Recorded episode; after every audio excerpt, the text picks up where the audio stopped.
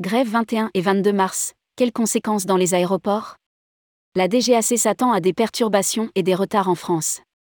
Depuis l'utilisation du 49,3, le mouvement contre la réforme des retraites vient de retrouver un second souffle.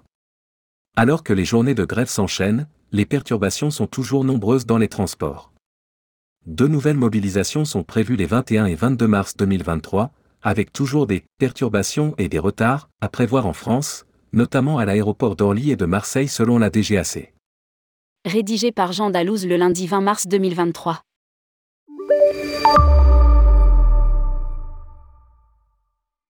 La France connaît une vague de mobilisation sans fin contre la réforme des retraites. Alors que le mouvement donnait des signes d'essoufflement, le recours à l'article 49,3 pour faire passer en force le texte de loi du gouvernement a remobilisé les troupes. Le gouvernement a perdu la bataille des idées, il a aussi perdu la bataille législative. L'utilisation du 49,3 est incontestablement un aveu de faiblesse. Tranche Force ouvrière Air France, dans un communiqué. L'ensemble des organisations semble sur le pied de guerre.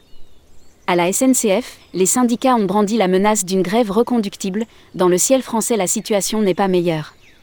La CGT Air France redevenue représentative demande à l'ensemble des salariés de la compagnie de se mettre en grève du 20 mars au 3 avril 2023. Et toute l'intersyndicale appelle à un mouvement de grève et de manifestation pour le 23 mars prochain. Grève 21 et 22 mars, réduction des vols de 20% sur l'aéroport de Paris-Orly.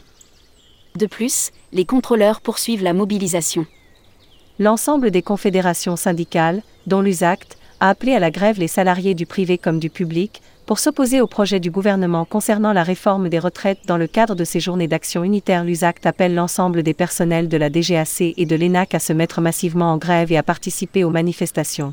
Explique le tract du syndicat des contrôleurs aériens.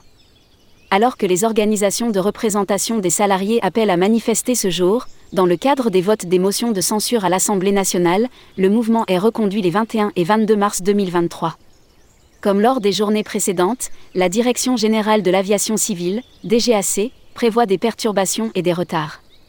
Ainsi, comme ce fut le cas, lors des dernières journées de grève, l'organisme de contrôle du ciel français recommande aux compagnies aériennes de réduire leur programme de vol de 20% sur l'aéroport de Paris-Orly et de 20% sur l'aéroport de Marseille-Provence la mobilisation se poursuit le 23 mars 2023.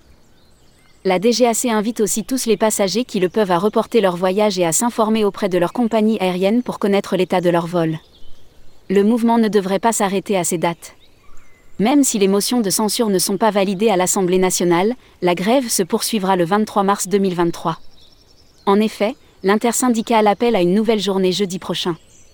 Il est recommandé de mettre ses baskets pour la retraite. Face à la surdité et l'entêtement du gouvernement, la CFDT appelle, en intersyndicale, à participer à une nouvelle journée de mobilisation le 23 mars 2023. Cette réforme doit être abandonnée. Soyons des millions dans la rue pour mettre la pression sur le gouvernement et obtenir le retrait des 64 ans. Martel le tract.